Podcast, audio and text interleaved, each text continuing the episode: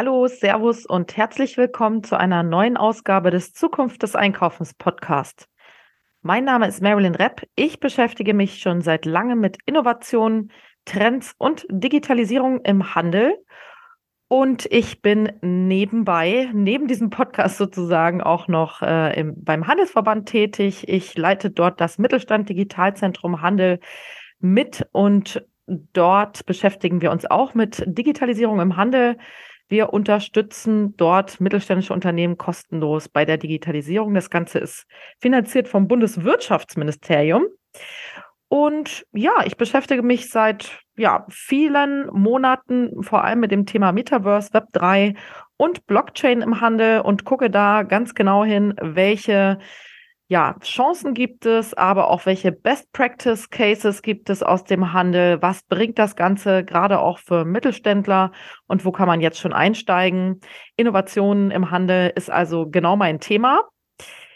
Und man kann mich auch buchen als Speaker für Veranstaltungen. Dazu könnt ihr mir sehr gerne schreiben. Ihr findet auf Zukunft des Einkaufens auch den Kontakt. Und heute geht es um das ganze Thema Kundenbindung und Kundenbindungsprogramme. Da liest man ja immer wieder einiges dazu. Es gibt immer neue Auswertungen, welche Zielgruppen überhaupt in Kundenbindungsprogrammen an Bord sind. Wie erreicht man welche Zielgruppen und wie sieht denn überhaupt die Zukunft der Kundenbindungsprogramme aus? Darüber spreche ich heute mit einem tollen Gast, nämlich der Dorothee Ebert von KPMG. Sie kennt sich super aus mit dem Thema und wir steigen gleich ein ins Thema. Thema. Ganz viel Spaß beim Podcast. Zukunft des Einkaufens. Der Podcast für Innovation im Handel.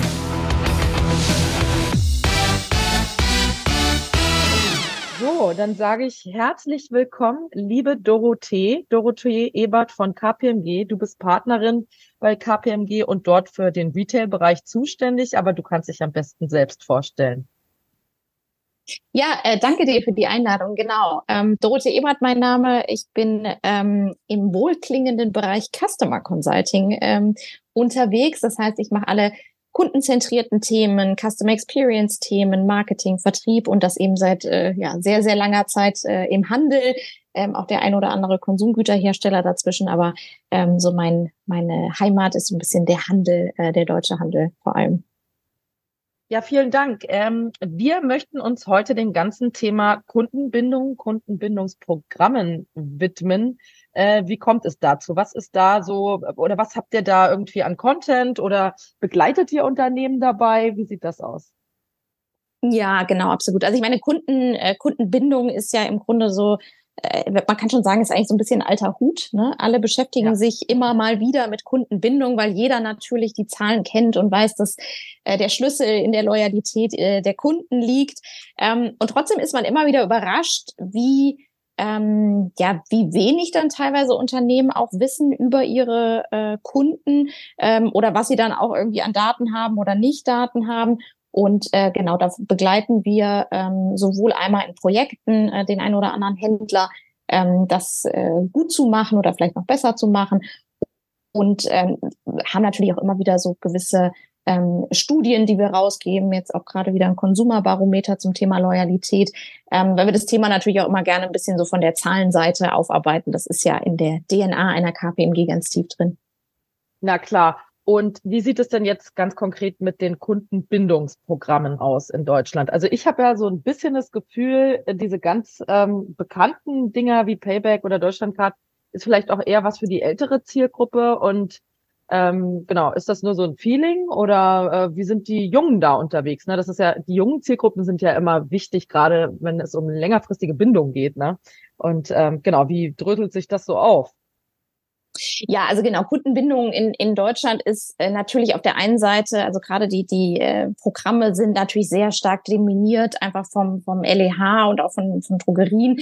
Das ist auch irgendwie logisch, weil das sind natürlich auch die Handelsbereiche, wo du die größte Frequenz hast, ja, wo die Leute sowieso am häufigsten unterwegs sind, vielleicht auch ein Stück weit große, großer Wettbewerb und wo es sich natürlich dann einfach auch lohnt, aus Kundenperspektive ähm, sich an solchen Programmen zu beteiligen, weil man auch relativ schnell dann einen Mehrwert auch daraus ziehen kann. Ja.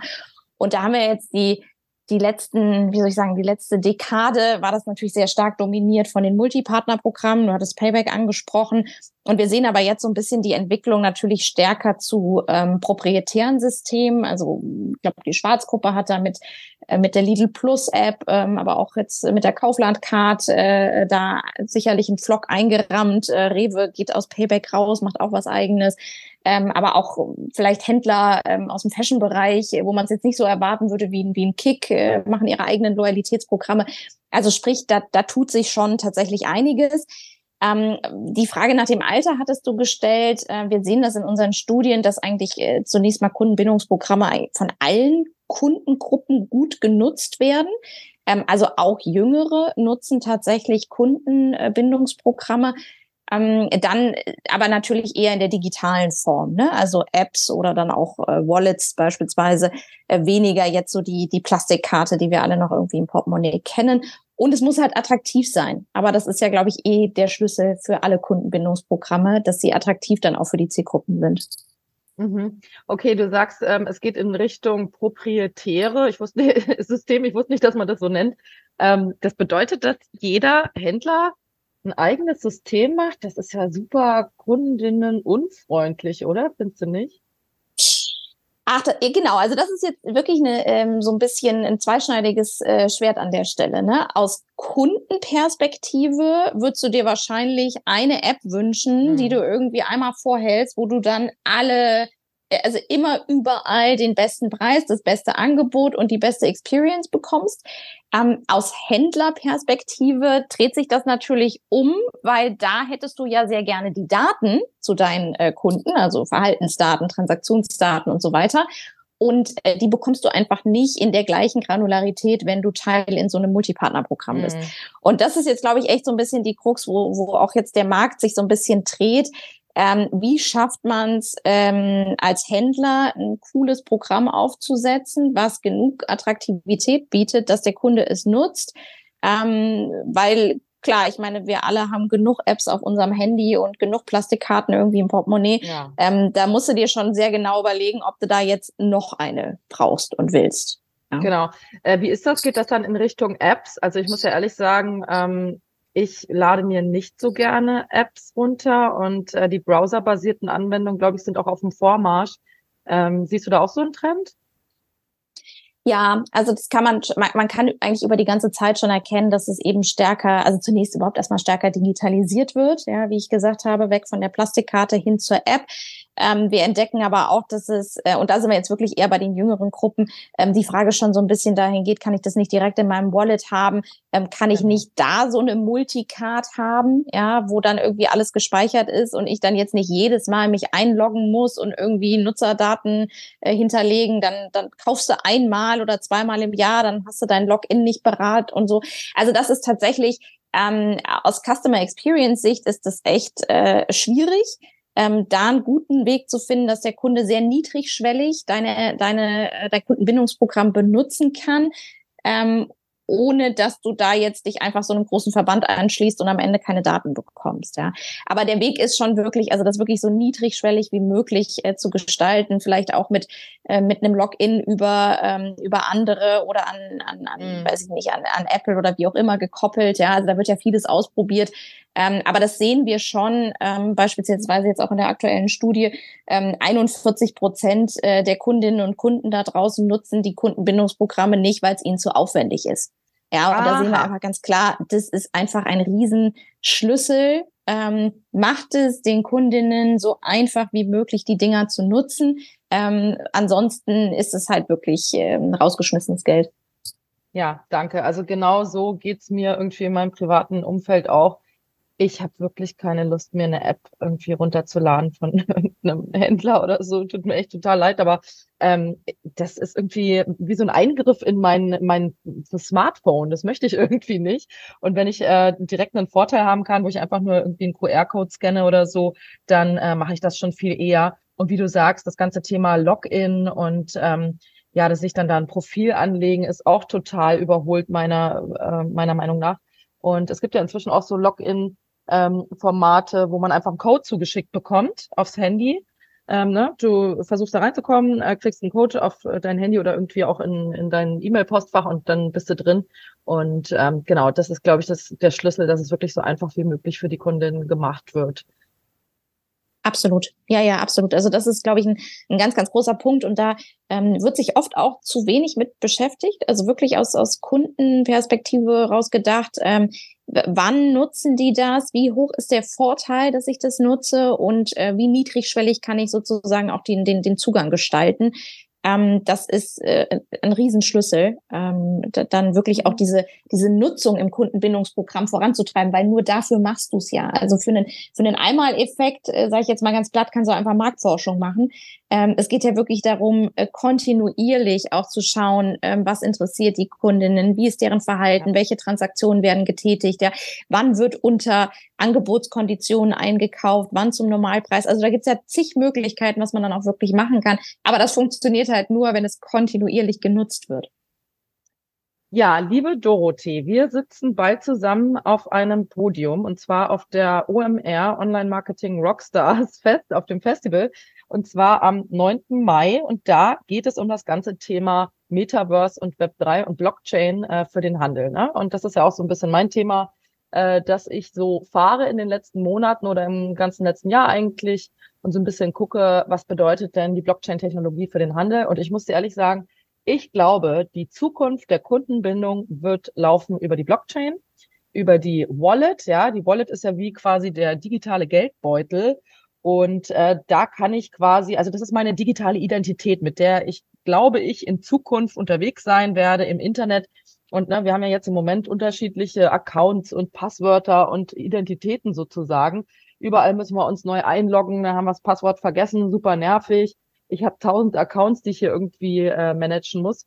Und das wird in Zukunft einfacher gehen, wenn wir dann quasi eine Wallet haben, mit der wir äh, also unser Abbild unserer Identität im digitalen Raum und mit dieser Wallet können wir dann von Website zu Website gehen und äh, da schleppen wir quasi alles, was wir sind, mit oder alle NFTs, die wir haben, ja. Und ähm, diese NFTs können eben auch ein Mittel sein, um Kunden und den Handel zusammenzubringen. Siehst du das denn auch so? Glaubst du auch, wir werden in Zukunft über die Wallet ähm, ja also Kundenbindung ähm, funktionieren lassen? Ich sehe das so. Wie siehst du das? Schöne Suggestivfrage. Nein, aber ich kann da, ähm, kann da total zustimmen. Also glaube ich auch, dass die, ähm, dass die Entwicklung ganz klar dahin gehen wird. Wir sehen ja auch schon, dass einige damit ähm, experimentieren und, und, und Erfahrungen sammeln. Äh, Starbucks hatte das ja ganz groß angekündigt, auch letztes Jahr, dass das Loyalty-Programm jetzt auf, auf ähm, NFTs umgestellt wird. Ähm, uns beiden ist, glaube ich, auch der, der Use Case von Deitas, also dem Kostümverleih, ähm, sehr präsent und auch wirklich ein super schönes Beispiel, wie man ähm, tatsächlich das Thema Kundenbindung auch noch mal ein bisschen anders denken kann. Äh, das ist auch immer ein bisschen mein Plädoyer, ob, ob wir jetzt äh, von Metaverse sprechen oder nicht, aber äh, wirklich eher aus der aus dem Community-Gedanken heraus, mhm. aus dem Vernetzungsgedanken, aus dem wie kann ich wirklich für meine Kunden auch einen Vorteil schaffen. Und im zweiten Schritt geht es dann darum, irgendwie Rabatte und Coupons und Punkte und so weiter. Ja, ähm, und, und diese Entwicklung, glaube ich, können wir wunderschön ähm, mit, mit, mit Web 3 oder Metaverse oder wie immer du es nennen möchtest, ähm, verbinden. Klar, also um ehrlich zu sein, das ist ein großes Experimentierfeld im Moment. Ähm, also ich kann dir jetzt nicht irgendwie die 20 Cases nennen, wo ich sage, und genau da äh, funktioniert die Kundenbindung ähm, gerade auf Basis dieser äh, Blockchain-Technologie ähm, am allerbesten. Aber so wie du es gerade skizziert hast, die Vorteile liegen einfach auf der Hand. Ähm, und es bringt mich auch wieder zu dem Punkt zurück, dass äh, mach es für den Kunden so einfach wie möglich.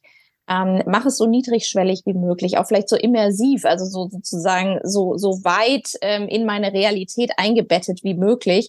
Ähm, und all das, glaube ich, bietet die Technologie, die du heute einfach nicht hast, wenn du erst eine, ein Plastikkärtchen aus deinem Portemonnaie ziehen musst, äh, an irgendeinen Scanner halten und dann im Nachhinein ähm, auch ja nicht in Realtime, sondern zeitversetzt dann irgendwelche Benefits bekommst, dann meistens über ein anderes Medium wieder, über dein Handy oder du musst dich irgendwo einloggen im Internet, irgendwo an einem Desktop. Also das ist ja alles noch nicht an dem Punkt, wo man sagt, es ist Teil meiner Lebenswelt und es ist für mich, es gehört einfach dazu, ähm, so wie viele andere Dinge auch. Und ähm, insofern glaube ich auch daran, dass man wirklich mit, mit, mit Blockchain und allen sozusagen anverwandten Technologien, die sich da einreihen, ähm, total viel kreative Sachen auch schaffen kann im Bereich der Kundenbindung. Ja, äh, du hattest gerade den Deitas äh, Case angesprochen. Für die Hörerinnen da draußen, die äh, den nicht kennen, äh, eine ganz kurze Zusammenfassung. Ich habe mit der Corinna von Deitas auch eine Podcast-Aufnahme mal gemacht vor einigen Monaten. Die kann man natürlich gerne nochmal anhören und äh, die verlinke ich auch in den Show Notes. Äh, kurz zusammengefasst, äh, Deitas ist ein mittelständischer Verkleidungsfachhändler sozusagen aus NRW. Die haben inzwischen ja 31 Stores, glaube ich, stationäre Ladengeschäfte äh, auch ein Online-Shop, aber die wollten sich eben digitaler aufstellen und haben ein NFT-Projekt gestartet, auch um eine Community, eine Party-Community äh, loszutreten und auch um jüngere Zielgruppen zu erreichen. Und das ist wirklich wunderbar ge geglückt. Die haben einen Club sozusagen gegründet, der heißt äh, Dressed Ape Costume Club. Total witziger Name, finde ich. Und ähm, da kann man sich eben einen NFT kaufen und dann ist man Teil der Community und ähm, der Händler hat eben die Vorteile, wie gesagt, jüngere Zielgruppen zu erreichen, eine total aktive Community zu haben, die sich total aktiv untereinander austauschen, die zum Beispiel auch Feedback, ausführliches Feedback zum Sortiment geben, von sich aus Sortimentsvorschläge in, in den Channels machen und äh, auch äh, von sich aus diskutieren, wo der neue äh, Store eröffnet werden soll, also welche ähm, genau Locations da vielleicht geeignet sein könnten. Also wirklich tolles Feedback aus der Community und die Conversion Rate ist sehr hoch bei diesen Community-Mitgliedern. Wer noch mehr Einblicke haben will, äh, wie gesagt, äh, gerne in den Podcast hören. Aber das finde ich ist schon echt ein tolles Beispiel und es ist wirklich sehr erfolgreich. Das kann man sagen, glaube ich, jetzt nach einem Jahr ähm, dieser Case ist wirklich gut gelaufen und das macht Spaß, sich das anzugucken, gerade weil es halt ein mittelständischer Händler ist. Ne? Das finde ich auch immer so spannend. Äh, die meisten großen Innovationsthemen kommen ja dann doch auch immer eher von größeren Unternehmen und deswegen finde ich es immer cool, wenn kleine Unternehmen mal sowas starten. Äh, Dorothee, wir haben noch ein zweites Thema, was ich gerne mit dir ansprechen möchte. Ich interview ja hier beim Zukunft des Einkaufes Podcast ausschließlich Frauen. Äh, das hat einen Grund, ähm, weil ansonsten natürlich die Männer immer die größere Bühne haben, sage ich mal. Und äh, du hast ein Buch geschrieben rund um das Thema. Vielleicht äh, kannst du das noch mal kurz skizzieren. Wie heißt das? Worum geht's? Ja, genau. Ich habe ein, ein Buch geschrieben, das nennt sich Nie mehr Ladies First, ähm, also mit einer ganz leichten äh, Ironie auch im Titel drin. Ähm, und es dreht sich im Grunde um das Thema Unconscious Bias. Also ich erkläre das gleich einmal, was, was sich dahinter verbirgt. Und hat viel ähm, mit der Frage zu tun, warum kommen wir eigentlich ähm, in der ganzen Gleichberechtigungsdebatte ähm, nicht wirklich weiter, obwohl wir so viel machen. Und ähm, mein, mein Verständnis jetzt über die letzten Jahre, ähm, mache ja, habe ja sehr viel Einblick in, in sehr, sehr viele Unternehmen da draußen, Händler und andere, und ähm, ist einfach, dass es unheimlich viele Bemühungen gibt, ähm, gerade jetzt auch Frauen beispielsweise in Führungspositionen zu bringen. Es gibt Mentorenprogramme, es gibt Coachings, es gibt, äh, es gibt Quoten, es gibt wahnsinnig viel. Und trotzdem, wenn wir uns mal die Zahlen angucken, ist es jetzt nicht so, dass wir da jetzt unbedingt euphorisch äh, ausrasten mhm. müssten. Ja, es ist immer, es stagniert noch auf einem sehr niedrigen Niveau. Ähm, wir sehen ein paar Entwicklungen, aber äh, roundabout sind wir immer so bei ungefähr 20 Prozent Frauen in Führungspositionen. Und ich habe mir die Frage gestellt, warum ist es eigentlich so? Ähm, ich habe das Gefühl, dass schon die meisten Unternehmen verstanden haben, dass, dass Diversität wichtig ist und Diversität natürlich auch weit über Gender hinweg, ja, aber dass, dass es wichtig ist, das Thema ist erkannt, ähm, es ist omnipräsent, wenn du so möchtest, in allen Diskussionen und trotzdem passiert so wenig. Und bin dann eigentlich immer mehr auf das Thema gekommen, es liegt gar nicht ähm, so sehr an den bewussten Themen, also das, was wir aussprechen können, sondern es liegt unheimlich viel in unseren, in unserem Unterbewusstsein. Ja, wir werden alle mit bestimmten Stereotypen sozialisiert. Ähm, was können Frauen gut, was können Frauen nicht so gut, was können Männer super, was können Männer nicht so gut. Und das geht schon ganz, ganz früh los in der Kindheit. Und diese Stereotypen, die schleppen wir dann alle mit uns mit. Und da meine ich jetzt ganz bewusst Männer und Frauen. Also das heißt, mhm. wir haben alle eine ganz konkrete Vorstellung davon, was das eine Geschlecht besonders gut macht und nicht so gut macht. Und leider sind diese Stereotypen oft darauf abgezielt, dass äh, Frauen ähm, wird Führung etwas weniger zugetraut, Ähm, Frauen werden oft assoziiert mit ähm, Assistenztätigkeiten. Ja, also ich äh, wette an alle Frauen da draußen, ähm, dass jeder äh, oder jede äh, schon mal ans Flipchart gebeten wurde mit äh, dem netten Hinweis, dass sie ja bestimmt die bessere Handschrift hat, die hübschere Handschrift. Ähm, das sind alles oh, so, ja, so, so Stereo. Ich. Ja, ja, genau. Das sind alles so, so, so Punkte. Und, und ganz ehrlich, und das ist mir wichtig, ich glaube, keiner, der das in dem Moment ausgesprochen hat, hat das böse gemeint. Das ist nicht irgendwie in dem Moment gesagt worden, um, ähm, um die Frau irgendwie zu diskreditieren, sondern das ist unterbewusst tatsächlich die Meinung. Und übrigens denken das auch ganz viele Frauen, dass sie die hübschere Handschrift haben und deshalb es total logisch ist, dass sie irgendwie ein Protokoll schreiben oder, äh, oder am Flipchart mitmalen. Und, und genau da wollte ich ran. Und was ich jetzt gemacht habe, ist äh, im Grunde eine, eine Sammlung von, ähm, ja, man kann so ein bisschen nennen, Anekdoten, äh, Dingen, die, die mir, aber auch vielen äh, Frauen, mit denen ich gesprochen habe, aufgefallen sind, ähm, und habe das einmal so ein bisschen aufgearbeitet, habe jeweils geguckt aus der wissenschaftlichen Perspektive, welcher unconscious bias, also welche kognitive Verzerrung, welcher Stereotyp verbirgt sich eigentlich dahinter und was können wir besser machen? Ja, also was können wir tatsächlich machen, damit äh, wir diese unconscious biases, diese Stereotypen überwinden und dann in der Debatte und auch im Handeln einfach weiterkommen. Werbung. Unsere Inhalte gefallen euch sehr gut und bringen euch in eurem Business weiter. Das freut uns sehr. Ähm, wir machen diese Inhalte natürlich auch total gerne. Es macht uns Spaß und wir machen das auch weiterhin kostenfrei für euch, möchten euch aber gerne darauf aufmerksam, dass ihr machen, dass ihr uns weiterempfehlen könnt. Ja, also sehr gerne Zukunft des Einkaufens, die Plattform und unseren Podcast an eure Kolleginnen, Kollegen, Freunde, Freundinnen einfach weiterempfehlen ne? und äh, auf uns hinweisen. Da freuen wir uns drüber. Oder verteilt ein paar Sterne in den Podcatchern eurer Wahl. Auch das ist natürlich wichtig. Teilt uns in den sozialen Medien, macht auf uns aufmerksam. Reichweite ist alles. Darüber predigen wir natürlich auch immer hier im Podcast. Nicht nur für die Händlerinnen und Händler da draußen ist das wichtig, sondern auch für uns. Wir brauchen Reichweite. Und wie gesagt, wir machen das weiterhin gerne kostenlos für euch, aber freuen uns auch, wenn wir ein paar Euro als ähm, äh, über euch als Unterstützer äh, bekommen. Das könnt ihr ganz einfach machen unter Zukunft des Einkaufens.de. Da seht ihr oben einen Reiter, da steht Unterstützer werden. Und das geht schon mit ein paar Euro im Monat. Darüber freuen wir uns sehr. Und jetzt geht's weiter mit dem Podcast. Viel Spaß.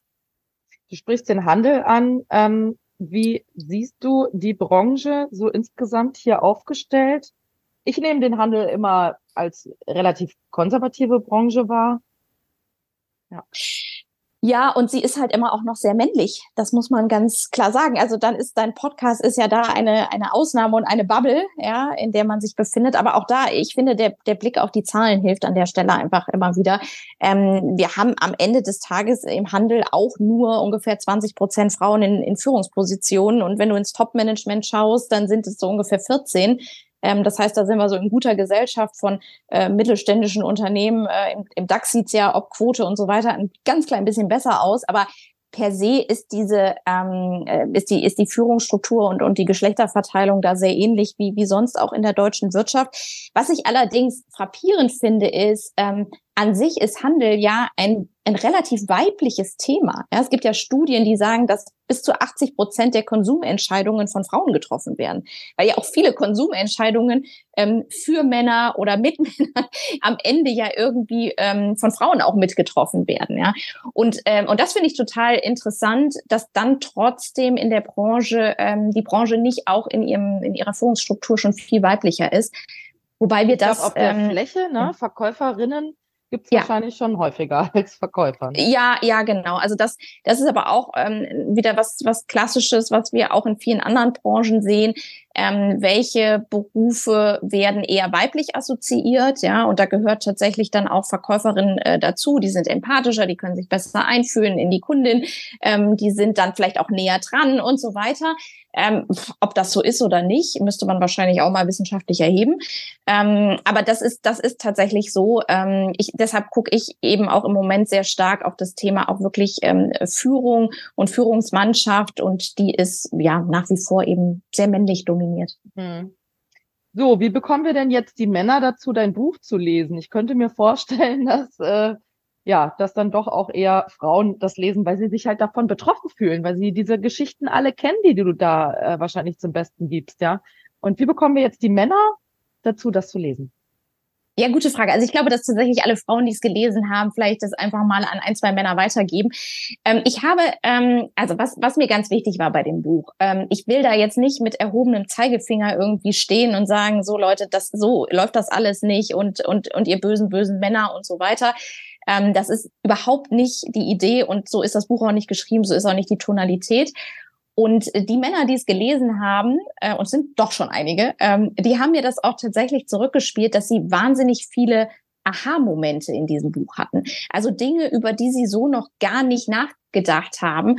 Dinge, die sie dann auf einmal entweder ähm, zu Hause diskutiert haben, die sie mit ihren Kolleginnen ähm, diskutiert haben, im Führungskreis diskutiert haben, weil sie auf einmal merken, ähm, es ist ja keine, es ist ja keine Wahrnehmung da gewesen für diese Punkte. Genau. Ja, ich habe den Titel ja äh, bewusst auch genannt, wie mehr Ladies First, ähm, weil eins dieser schönen Beispiele ist, warum müssen eigentlich immer die Vorstellungsrunden äh, mit den Frauen beginnen? Also warum immer Ladies First?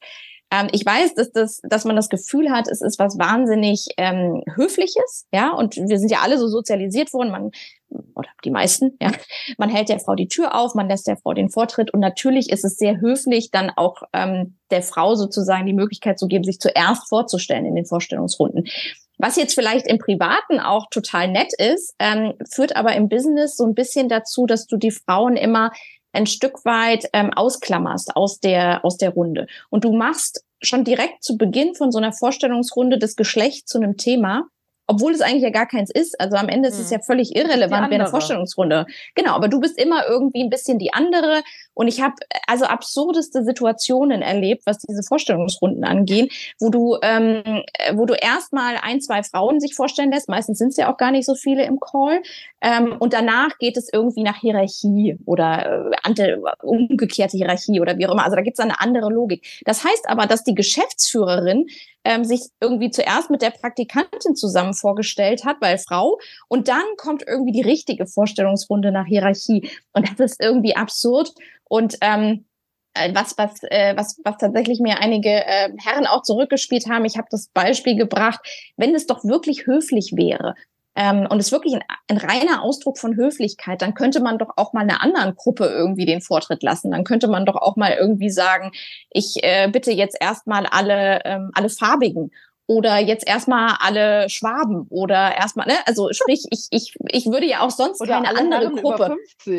Geht nee, zum Beispiel. Dann, dann ich würde ja auch sonst keine andere Gruppe genau rausstellen ja. Und ich finde und, und, solche Beispiele bringe ich eben in dem Buch um so ein bisschen aufzuzeigen ähm, dass wir bestimmte Dinge vielleicht einfach sein lassen und damit schon ein gutes Stück weiterkommen. So und ich würde mich tatsächlich wirklich sehr freuen wenn es noch viel viel mehr Männer lesen ähm, weil die ähm, diese diese Aha-Momente, genau das möchte ich erzeugen. Ne? Ich will keinem sagen, wie er jetzt da hier sein Leben zu leben hat und was er zu tun hat. Ähm, ich möchte einfach nur darauf oder dafür sensibilisieren, ähm, dass manche Sachen, ähm, auch wenn sie gut gemeint sind, oft einen gegenteiligen Effekt haben. Und ähm, ja, merke das auch äh, jetzt äh, in meinem Umfeld, äh, dass da, also ich werde selten gebeten, Ladies First, ähm, nochmal mich vorzustellen. Und das ist ja schon mal ein kleiner Schritt in die richtige Richtung. Ein kleiner Effekt, den du da schon ausgelöst hast. Ich muss mir das Buch noch holen und durchlesen. Vielen Dank nochmal für die Erinnerung an der Stelle. Und liebe Dorothee, ähm, wir sind jetzt auch schon am Ende angekommen. Ich möchte mich sehr herzlich bedanken für diesen Einblick in das Thema Kundenbindung und auch Kundenbindung der Zukunft und auch in das Thema ja, Führung der Zukunft. Ähm, wir arbeiten beide dran, äh, dass sich der Frauenanteil gerade im Handel in Führung ähm, erhöht noch. Und ja, möchtest du noch was sagen? Also vielen Dank, wie gesagt, für die, äh, für die Einladung. Hat mir viel Spaß gemacht. Und äh, genau, lass uns äh, gemeinsam schauen, wie wir noch mehr Frauen da in die, in die Führungsposition im Handel bringen, ähm, ich glaube, wir sind auf einem sehr guten Weg. Äh, vielleicht, um das auch noch abschließend zu sagen, ähm, es war, glaube ich, auch, äh, die Zeiten waren nie so gut, ja, für Frauen auch Karriere zu machen, vor allem auch im Handel Karriere zu machen. Und ähm, es muss aber trotzdem noch das ein oder andere passieren, dass wir äh, von der wirklichen Gleichberechtigung sprechen können. Vielen Dank, liebe Dorothee, dass du heute da warst im Podcast. Ich danke dir.